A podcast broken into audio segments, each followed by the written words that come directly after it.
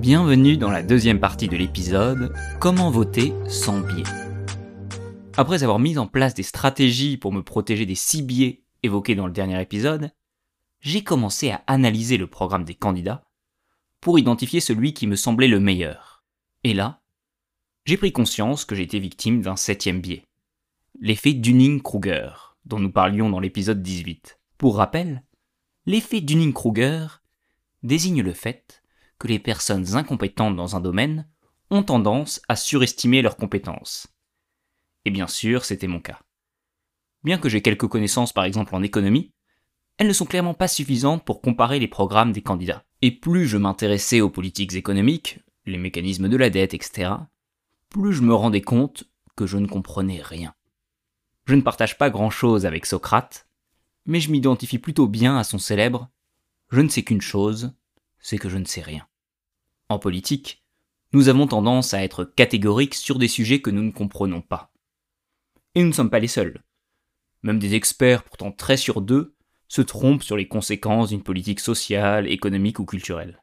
Tout ça vous déprime? Vous ne savez plus pour qui voter? Parfois, je préférerais oublier tous ces biais et écouter ceux qui disent que le programme n'est pas important et que la présidentielle, c'est avant tout la rencontre d'une femme ou d'un homme avec le peuple. Le problème est que voter pour un candidat, pour une personnalité, au lieu de s'intéresser au programme, est risqué, car l'image qu'il nous renvoie correspond rarement à la réalité. Après tout, François Fillon était perçu comme un des politiciens les plus intègres avant que l'on révèle ses scandales financiers, et Nicolas Hulot était la personnalité préférée des Français avant d'être accusé par plusieurs femmes d'agression sexuelle. Voter pour un candidat plutôt qu'un programme, c'est choisir la passion avant la rationalité c'est rêver d'une histoire d'amour. Et comme le chante l'Erita Mitsuko, Mieux vaut donc opter pour une décision désenchantée mais raisonnée. L'autre piège dans lequel on peut tomber est de se décider au dernier moment. Car dans ce cas-là, on risque de se faire influencer très fortement par des éléments qui n'ont rien à voir avec les élections, comme la météo. Les chercheurs Bartel et Hachen ont montré que les électeurs indécis tendance à moins voter pour le gouvernement en place en cas de fortes pluies et d'inondations dans les jours qui précèdent le vote. Bon, même s'il existe des dizaines de biais qui distordent notre perception, tout n'est pas perdu. Pour nous aider dans notre décision, le chercheur Daniel Kahneman a élaboré un ensemble de mesures très intéressantes pour mettre à distance les biais cognitifs.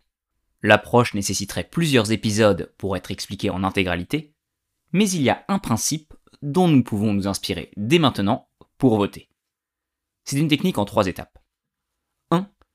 Notez vos thématiques prioritaires et analysez les mesures portant sur ces thématiques dans le programme de chaque candidat. 2. Identifiez des pays qui ont mis en place ces mesures et analysez les résultats. 3. Une fois que vous avez choisi votre candidat, discutez avec vos amis pour écouter toutes leurs critiques. Étape 1. Dans un premier temps, notez les deux thématiques les plus importantes à vos yeux.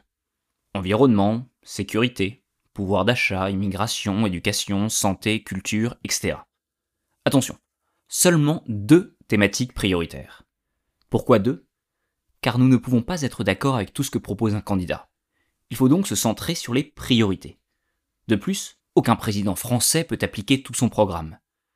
Il faut donc plutôt s'intéresser aux grands axes, plutôt que de perdre son temps à analyser toutes les mesures. Une fois vos thématiques sélectionnées, comparez les mesures liées à ces thématiques dans les différents programmes.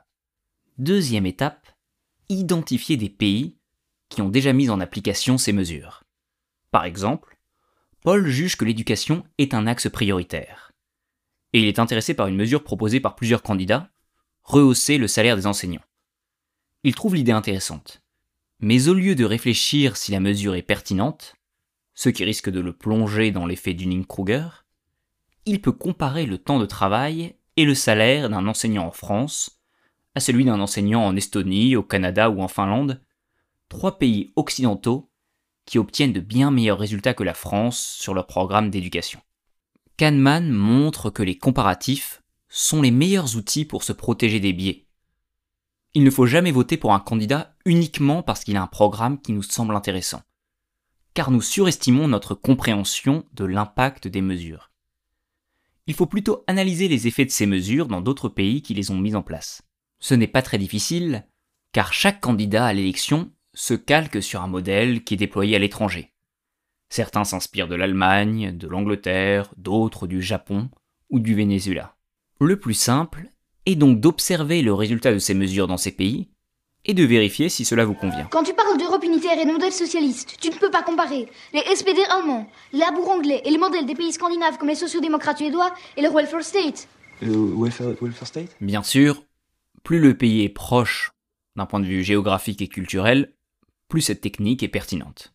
Si votre candidat propose des mesures qui n'ont jamais été déployées dans un pays, alerte rouge la probabilité d'échec est trop importante pour les déployer pour la première fois dans un pays de 67 millions d'habitants. Sauf si le candidat propose dans son programme de faire une expérience à petite échelle. C'est ce qui a été fait par exemple pour le revenu universel. Une fois votre candidat choisi, identifiez des proches qui sont en opposition totale avec votre candidat pour comprendre leur avis. Il ne s'agit pas d'argumenter. Le but est seulement d'écouter leurs arguments afin de vérifier s'il existe des informations que vous auriez omis et qui pourrait vous faire changer d'avis. Si rien ne vient contredire votre choix, vous êtes prêt à aller voter. Cette approche très simple n'est évidemment pas parfaite. Rien ne saurait nous protéger complètement des biais, mais elle permet de diminuer considérablement les biais par rapport à notre mode de décision traditionnel. Maintenant, il ne me reste plus qu'à vous souhaiter un bon vote. Si vous aimez Psychoshot, je vous remercie de partager cet épisode avec au moins deux personnes dans votre entourage. C'est indispensable pour que la communauté grandisse et que je puisse produire plus d'épisodes. N'oubliez évidemment pas de vous inscrire à la page Instagram, LinkedIn ou Facebook. Et surtout, surtout, si ce n'est pas déjà fait, ce serait génial si vous pouvez prendre une minute pour mettre 5 étoiles sur Apple Podcasts, Spotify ou une autre application de podcast. Merci du fond du cœur.